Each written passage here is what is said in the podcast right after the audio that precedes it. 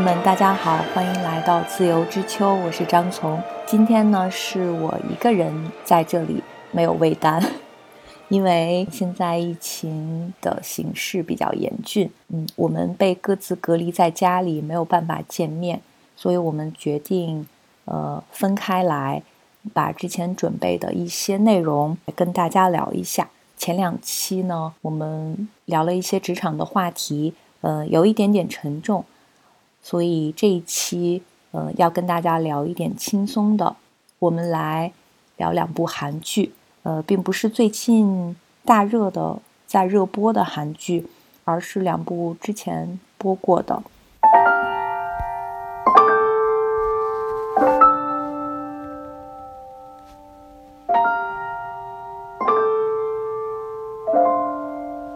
虽然我很喜欢看韩国电影，但是。我其实看的韩剧并不是很多，总共加起来可能也不会超过十部。这两部韩剧，一部是二零一七年上映，一部是二零一八年上映，都是我看过的感觉还不错的韩剧，而且他们的共同点非常多，因为他们是同一个编剧李秀妍写的。嗯，所以今天想要跟大家聊一下这两部韩剧，推荐给大家。近期大家都出不了门的情况下，也可以再重新找出来看一下。这两部剧呢，一部是二零一七年上映的《秘密森林》，另外一部是二零一八年上映的《Life 人生》。他们的编剧是李秀妍。关于这个编剧呢，网上的资料非常少。他之前没有作品，他是一个普通的公司职员，跟呃《来自星星的你》啊、《鬼怪》啊这些剧的编剧不太一样。他并不是一个大家熟知的资深的编剧。他在公司上班，利用业余时间写下了《秘密森林》的剧本，这个是他的第一部作品，然后就获得了2018年白想艺术大赏最佳编剧奖。然后第二年紧接着又推出了他的第二部作品《Life 人生》。另外一个最新的消息就是《秘密森林》的第二部也即将在今年的上半年播出，还是集结了第一部的原班人马，呃，但是导演。已经不再是安吉浩导演，换了另外一个导演，也是非常值得期待。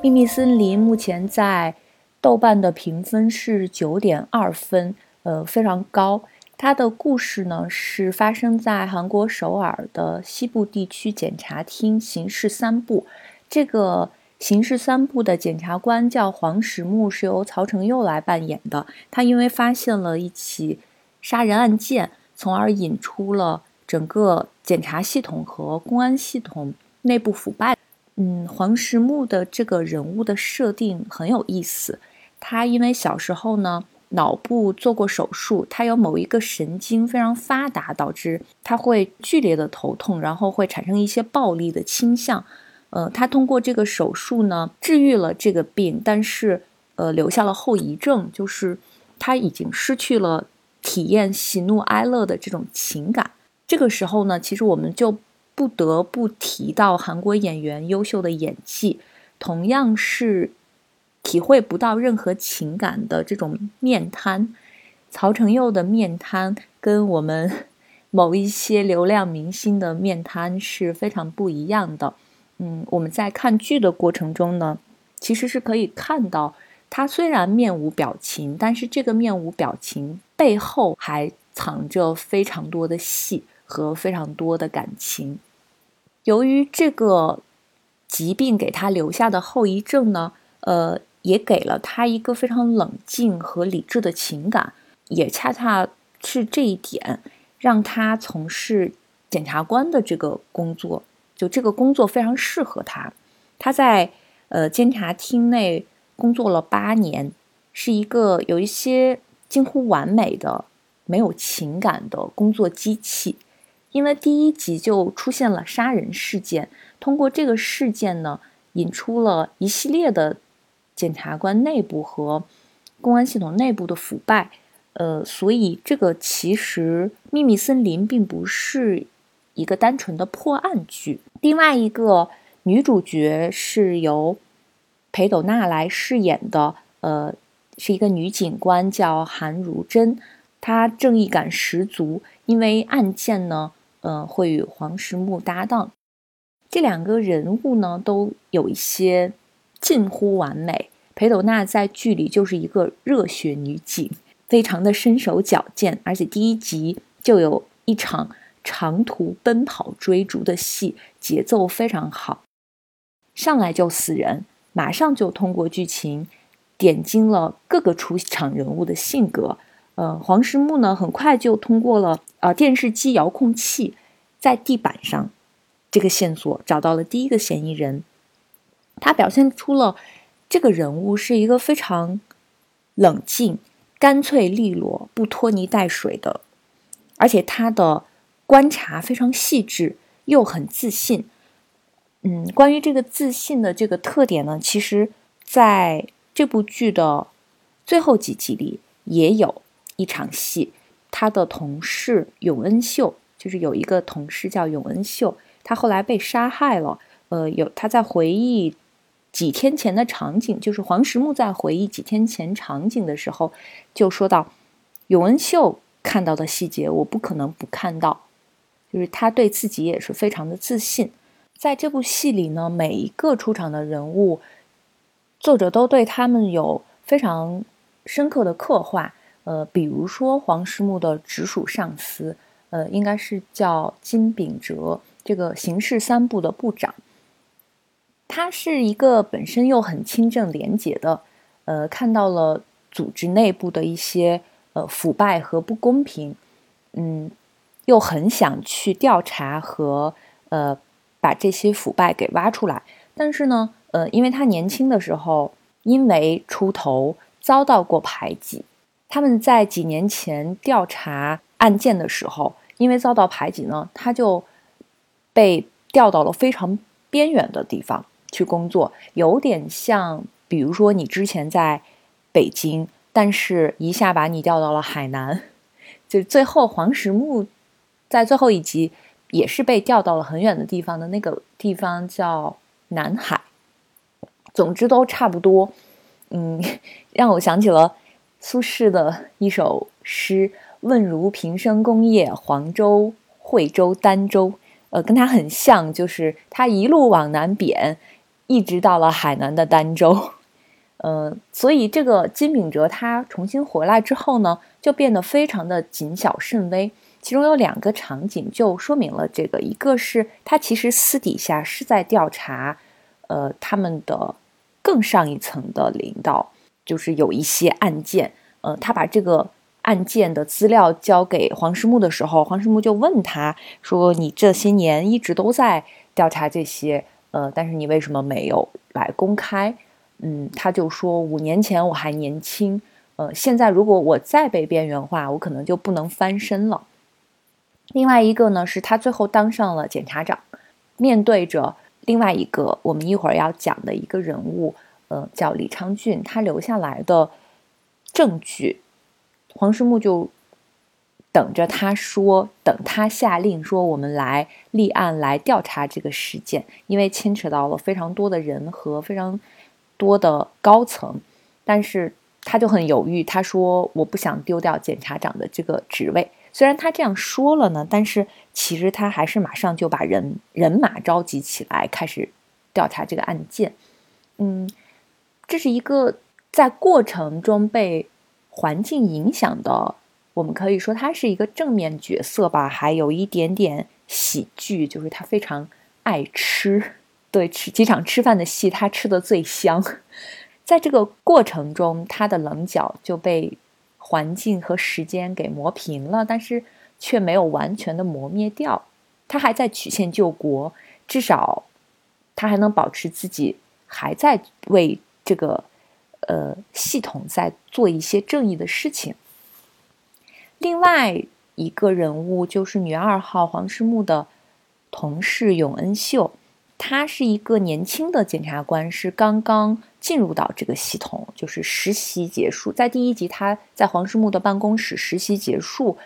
开始独立做检察官。他的父亲呢，之前做过法务部长官，可能有一点点像我们的司法部长这样子的一个高官，但是他的父亲因为一些莫须有的罪名就被免职了，他就一心想要追查这个父亲蒙冤的真相。呃，这里呢，我们可以补充一下韩国的检察系统的一些背景资料，就是在韩国能够成为检察官，可能只有万分十万分之一，就总之是非常精英的一小部分人，通过层层的选拔和考试，才能成为检察官，进入到这个系统。呃，在之前的一些电影里边，其实是。有刻画的，比如我们非常熟悉的辩护人，就宋康昊演的这个主角，他考了，他可能他的原型是韩国的前总统卢武铉，他考了十几年，考了十几次，才考上这个司法考试。他们要要经过一个司法考试，他通过了，你才可以做律师或者是做检察官。呃，然后在之前前几年的一部电影是赵寅成和柳俊烈主演的。王者里边，嗯，也是非常形象的刻画了赵寅成。他从一个不学无术的小混混，成为检察官之后，嗯，首先他们的薪水非常高，另外一个就是没人踏破了他们家的门槛儿，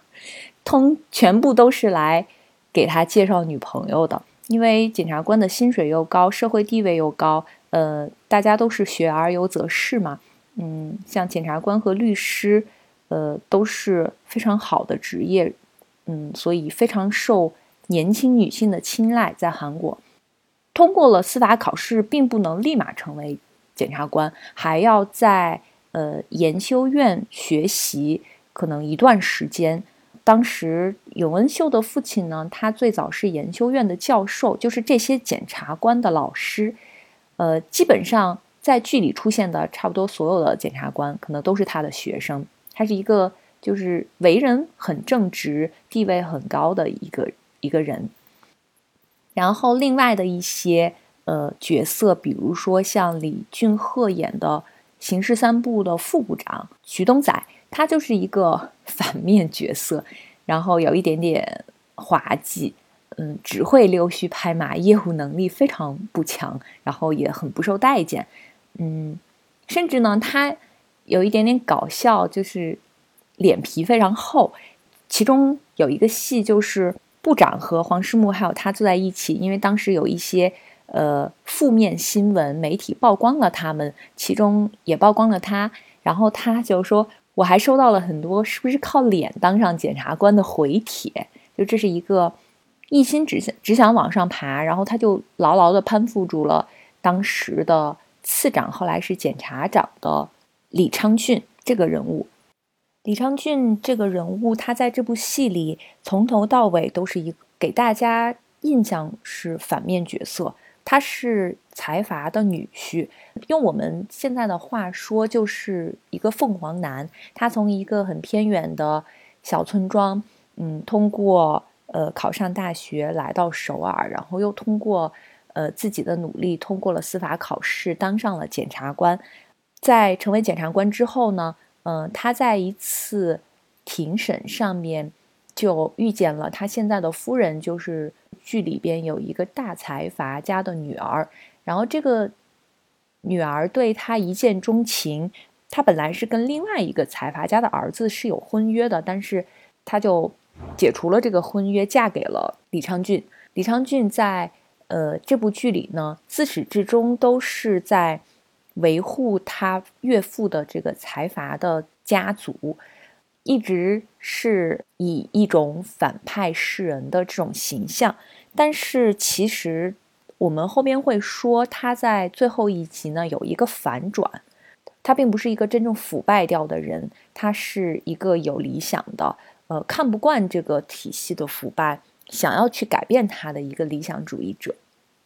除了这些主要的人物呢，其他处长的一些配角形象也都是很立体和丰满的，一点都不单一。呃，比如说韩如真的组长，就是他的上司。这个组长呢是一个爱甩锅，最后把锅甩给了 他的一个组员的一个人。呃，但是呢，他又有正义感，比如说在抓捕性侵儿童的一个罪犯的时候，或者是在有。一些其他案子的时候，呃，他也会非常的卖力，呃，也会亲自在街上去，在太阳底下去询问做这样的工作。嗯，还有就是韩如珍的同事有一个年轻的组员，我觉得编剧可能是想把这个年轻人让他来代表希望和正义吧，他就会嗯，在很多时候协助韩如珍。其中有一场戏是韩如珍跟他有一场对话，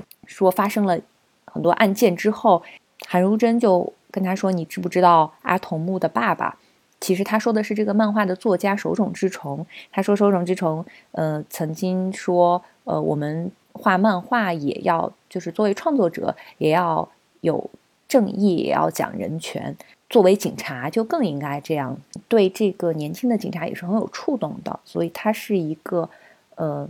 代表正义的、代表希望的一个年轻的正面形象。所以编剧在刻画这些人物和。剧情的时候都是写的非常到位的，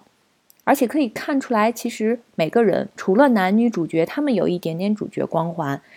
呃，这个其实也在正常范围之内，并不会觉得很假、很失真。其他的人都是非常丰满的，也是不完美的，也会都有自己的一些小心思。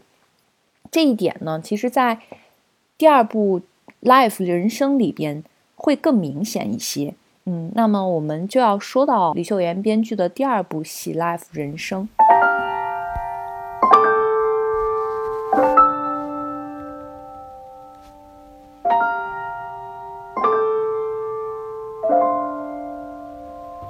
Life 的豆瓣评分是八点一分，它比《秘密森林》要低一点，但是这个分数其实也算是高分。它的剧情是在一家大学附属医院里。有一家财团收购了这家医院，然后进行了这个组织内部的精简优化。在这个过程中呢，他们呃和医生的一些冲突抗争，它也不是一个单纯的医疗剧，而是直面整个韩国的医疗体系的一个剧。呃，在大财团掌握下的医院，呃，治病救人还是盈利赚钱，哪一个更重要？他在探讨的其实是一个更深刻和更深入的话题。这部戏的秉承了编剧一贯的特色，就是人物的形象非常丰富，是因为在这部戏里面，他在一家医院里有很多的科室，每个科室的医生呢，其实都有自己的小算盘。这个故事的一开始呢，就是有一家财团叫华正集团，就接手了这家。大学的医院变成了他们的金主爸爸，于是呢，他派了一个职业经理人，就是男主角曹承佑扮演的具胜孝。他一出场呢，就是面临着亿元亏损的一家医院。嗯，屈生孝他之前在华正集团的另外一家物流公司，他是在物流公司完全就是。以盈利为目的、以赚钱为目的的一家非常商业的公司，他在这家公司呢，嗯，做的非常优秀。他从这家公司调到医院之后呢，发现医院跟他之前 职业生涯中经历的公司是完全不一样的。对于一个商人来说，亏损是不能容忍的，所以他一上任就裁掉了三个科室，把。有赤字的儿科、急诊科和妇产科都是不赚钱的科室，就把他们裁掉了。就他通过一个方法和手段，这种商业公司的思维其实也不难理解，但是放到医院这个体系里就有点儿，嗯，医院顿时就炸锅了，就矛盾在这个时候就出现了。我个人觉得，这个编剧在这部戏里想要的更多一些。呃，因为这种宏大的体制的题材其实挺难写的，如果要是驾驭不好，嗯，最后可能会留一堆烂尾。在前几集一直在围绕这个医院，编剧就一直不停的在挖坑，我当时非常担心他们填不上，但是事实证明，其实最后也没有填的特别好，所以它相比起秘密森林来，要我更喜欢秘密森林一点。这部戏呢是 JTBC 这个公司来播出，这个电视台在播出的。这是一个新的电视公司，呃，成立可能也没几年，比起老牌的我们熟悉的 SBS 和 KBS，它会更年轻、更新一点。这几年呢，他们也有非常多的好的热门的剧在播出，呃，国内的观众也都非常喜欢。但是我个人觉得，它真的是一个烂尾剧电视台之王。像这两年我们数得上来的，经常请吃饭的漂亮姐姐。迷雾，这些剧全部都是 JTBC 播出的，全部都是高开低走。嗯，Life 虽然最后一集并不是那么尽如人意，但是整个剧还是值得看的。呃，比起一些其他的剧，我觉得是更推荐大家看的。编剧的视角和对社会的议题的敏感度都是有的，可能就是还是把握和优化的问题。这个其实并不影响整体。呃，因为编剧的起点太高了，他前边的《秘密森林》还拿了白想的最佳编剧奖，然后还拿了白想的好几个奖，所以又是原班人马，呃，观众可能会自然对 Life 的期待会变得很高。他的问题跟《秘密森林》不太一样，呃，《秘密森林》是通过案件为线索把这个戏串起来的，但是 Life 呢？它是里边有各种矛盾，通过各种矛盾和不同的人物来串起来的。嗯，它的开场节奏也非常好，也死了人。嗯，就这个医院的院长死了，而且呢是死在了副院长家里。这个副院长呢跟着这个院长一起工作了十几年，就是一直在院长的手下做他的副院长。这样一下子就有一点像悬疑剧。之后呢，就引出了一系列的医生、医院和财阀的对立、医患的关系，还出现了无良的媒体和有良心的记者之间的各种事件。编剧虽然非常擅长写这种剧，但是他也有他不擅长的地方，就是他的短板，就是他不太会写感情戏。嗯，所以在《Life》里边呢，有几场就是几对人物的感情关系。其实都处理的不是特别好，在《秘密森林》里面，他完全没有写感情戏，观众就会觉得看上去非常流畅和自然。呃，裴斗娜和曹承佑呢，这个 CP 大家都觉得他们虽然没有感情戏，但是他们搭档就给人一种赏心悦目的感觉。但是到了《Life》里边，曹承佑和袁真儿饰演的这个儿科医生之间的感情戏呢，就是大家会觉得看着有点尴尬。嗯，这两部剧都有一些相同之处，就是都描写了一个系统。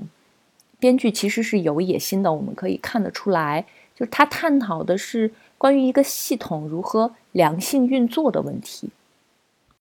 在这两部剧里面呢，其实有很多点是非常值得提出来讨论的，呃，也是在看剧的时候可以重点看的。呃，其中第一点就是这两部剧里边。都有人物会以一己之力对抗整个体系。嗯，在《秘密森林》里边，刘在明饰演的李昌俊和在《Life》里边曹承佑饰演的屈胜孝，他们两个其实是同一类人，就是他们是理想主义者，是为了能够改变潮水的方向。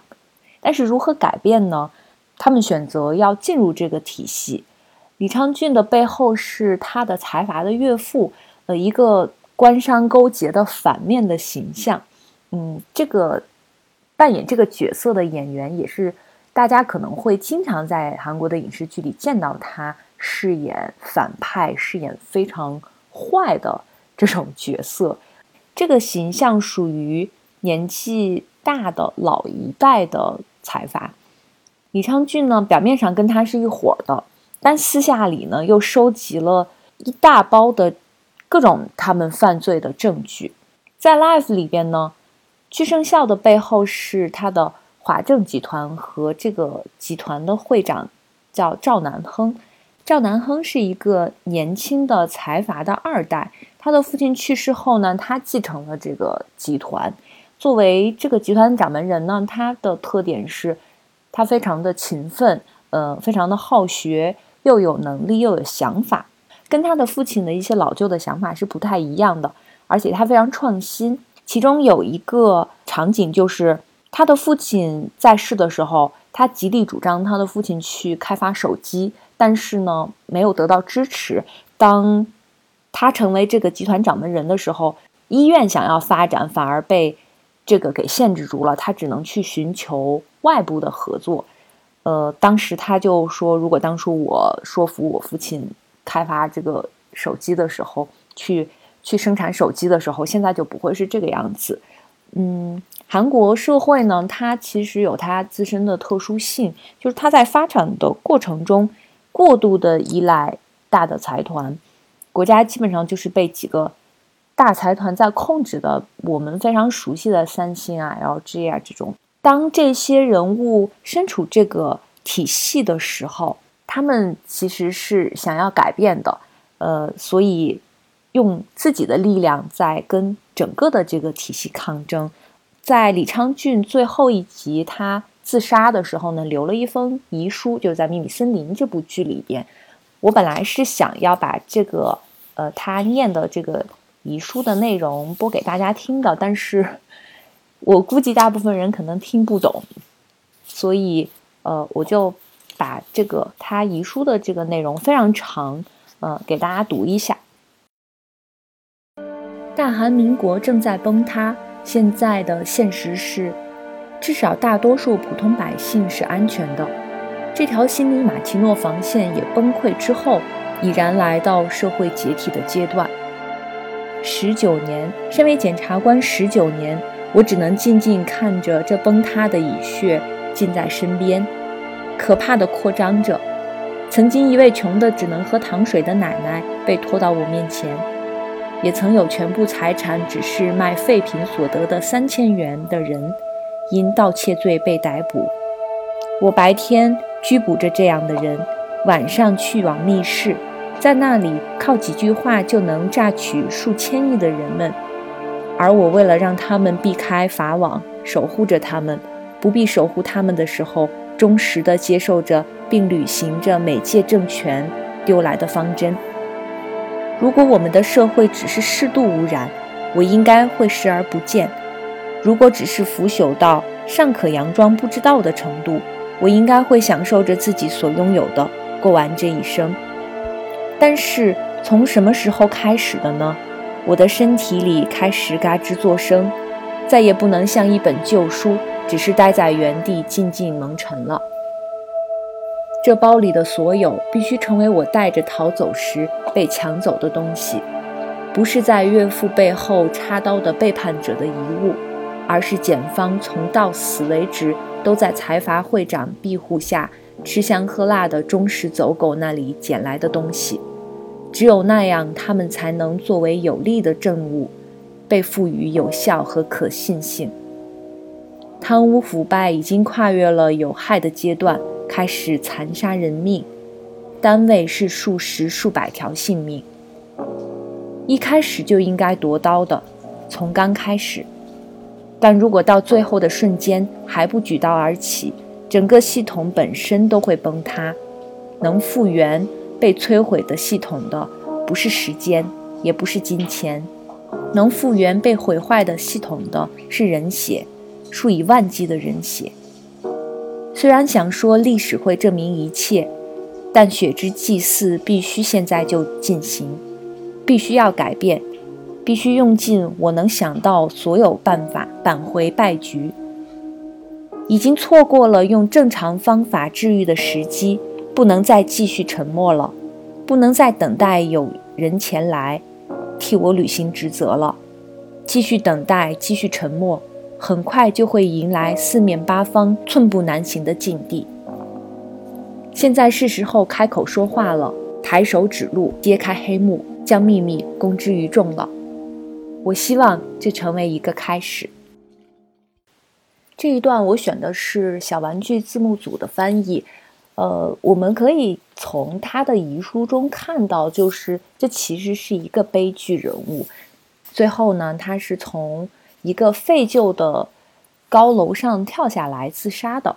而在另外一部《Life》里边，居生孝呢，他曾经跟文素丽饰演的那个新院长吴世华说：“我在这里待了十年，是指他在华政集团。呃，我亲眼看见他们做的事，什么事都做得出来。比如说操纵无良媒体啊，或者是呃陷害别人，甚至是有人因此丧命。对应的是李昌俊的岳父，嗯，就是他曾经派他的秘书在《秘密森林》这部剧里，嗯，杀掉了年轻的检察官永恩秀。”这两部剧里边的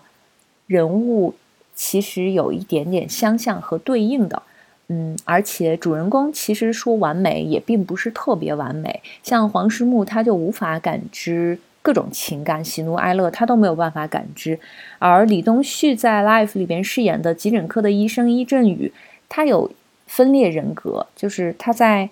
遇到一些事情的时候，比如说心理压力过大的时候。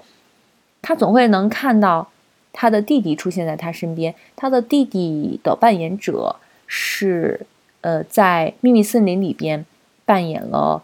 尹科长，也是一个非常重要、贯穿全剧的一个角色。就是他在这里边演李东旭的弟弟，他是一个残疾人，坐轮椅，但是，呃，伊振宇医生他就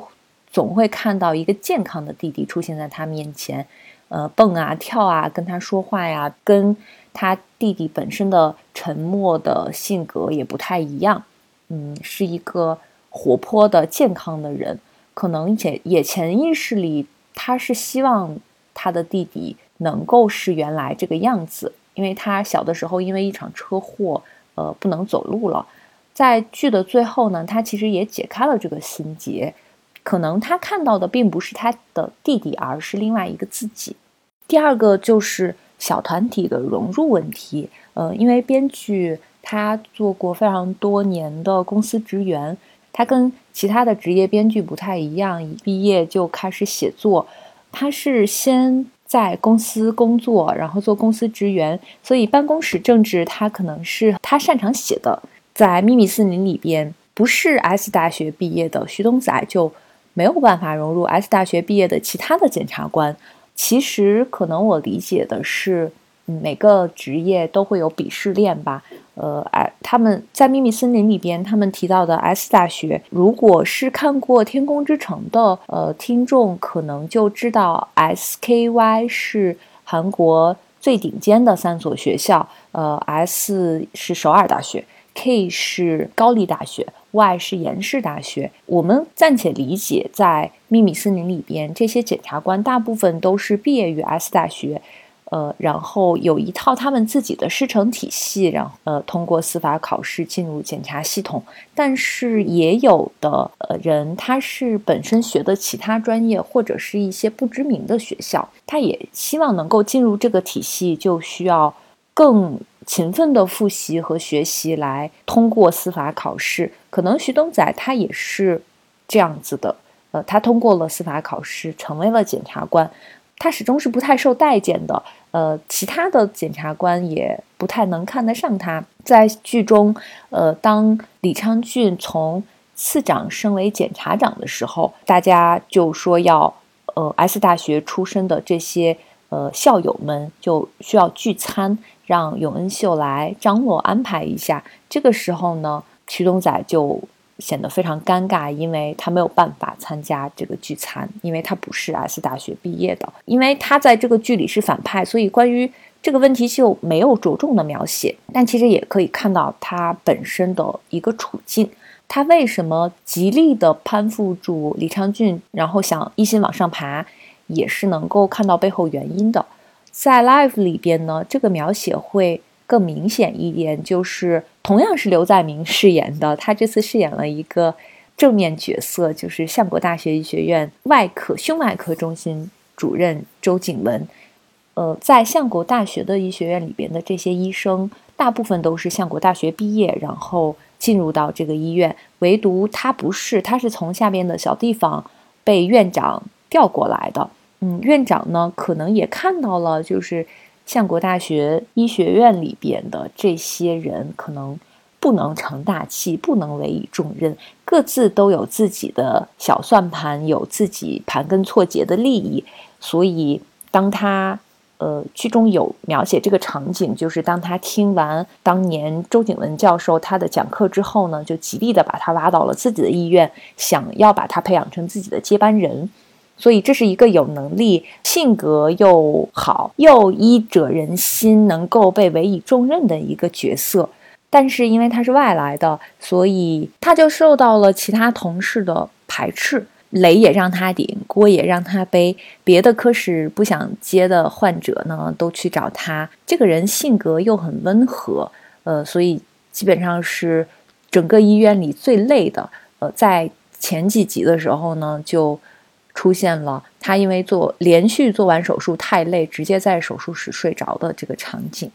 还有就是两部剧都是前后有伏笔和有呼应的。呃，比如说《秘密森林》，尹科长一提到孩子，他就会表现得非常不正常。然后他们解散之后呢，又回到了各自的工作岗位上。黄石木的助理他就有一份文件，他就在犹豫要不要告诉黄检察官。然后另外一个助理就会问他是怎么回事，他就跟另外一个助理说，这里边是他。调查到的一些资料有公交公司勾结官方偷工减料，造成交通事故之类的。另外一个助理呢，就直接把这个资料拿走，扔在了柜子里，说就是因为这些事情特检才会解散，就不要再给自己找麻烦，没事儿找事儿了。呃，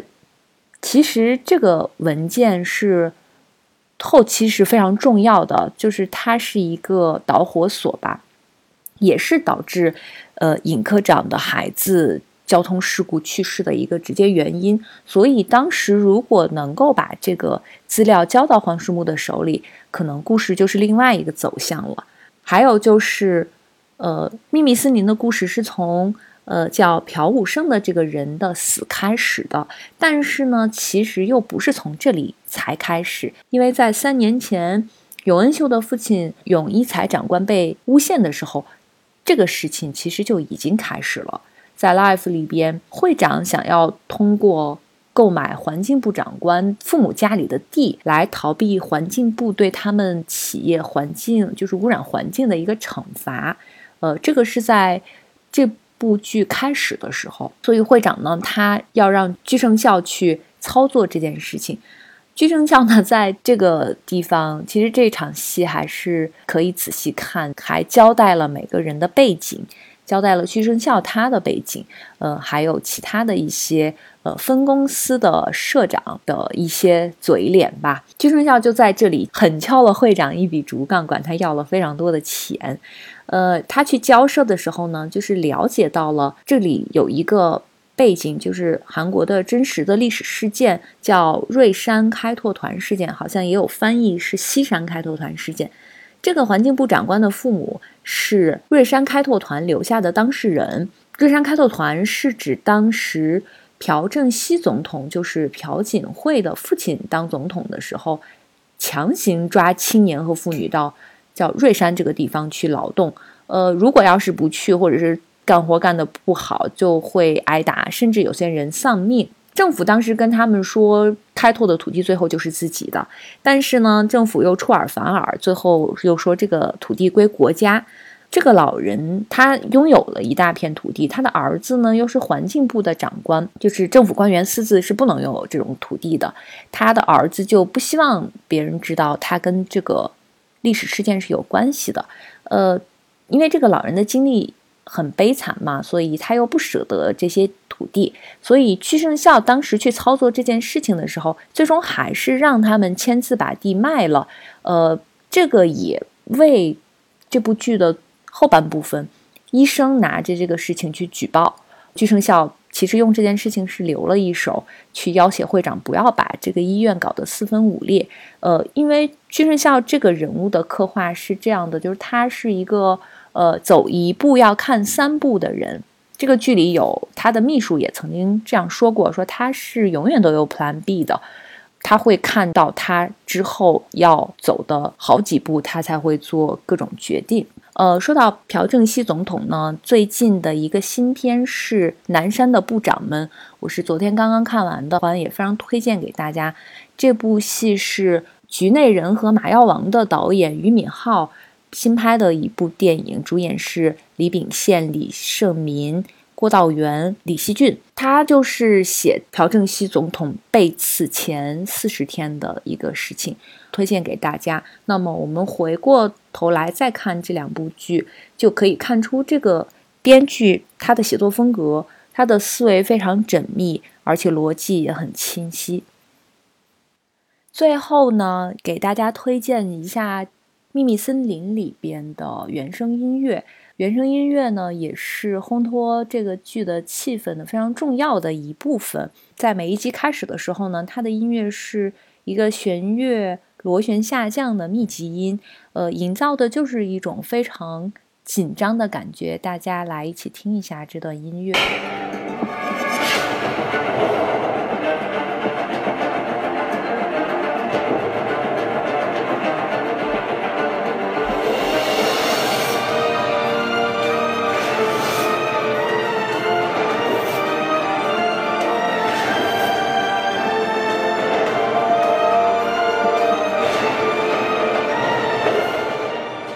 另外一首是片尾曲，呃，它跟电视剧的快节奏和悬疑形成了反差，是男女合唱，但是非常缓慢温馨。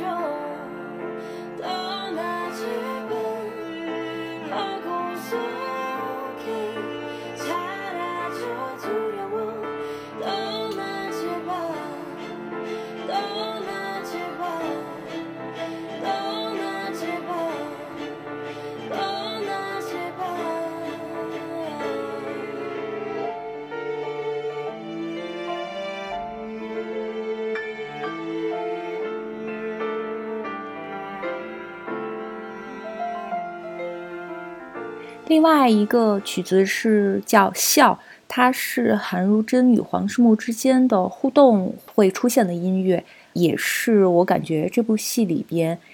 最轻松和最温馨的一段音乐。呃，当时这个剧是从春天播到夏天的，呃，这段音乐出现的时候呢，其实已经是夏天了。嗯，黄世木在阳光很好的天气开车离开了首尔。有一种结束的感觉，夏天的感觉。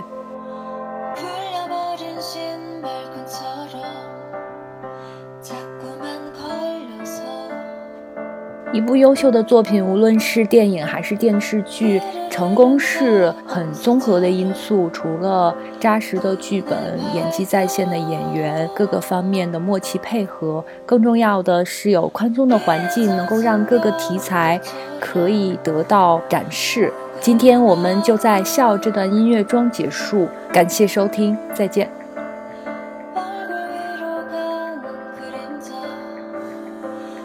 自由之秋是一档泛文化类播客节目，希望可以在这里自由分享电影、阅读、音乐、旅行、美食、故事及其他有趣内容。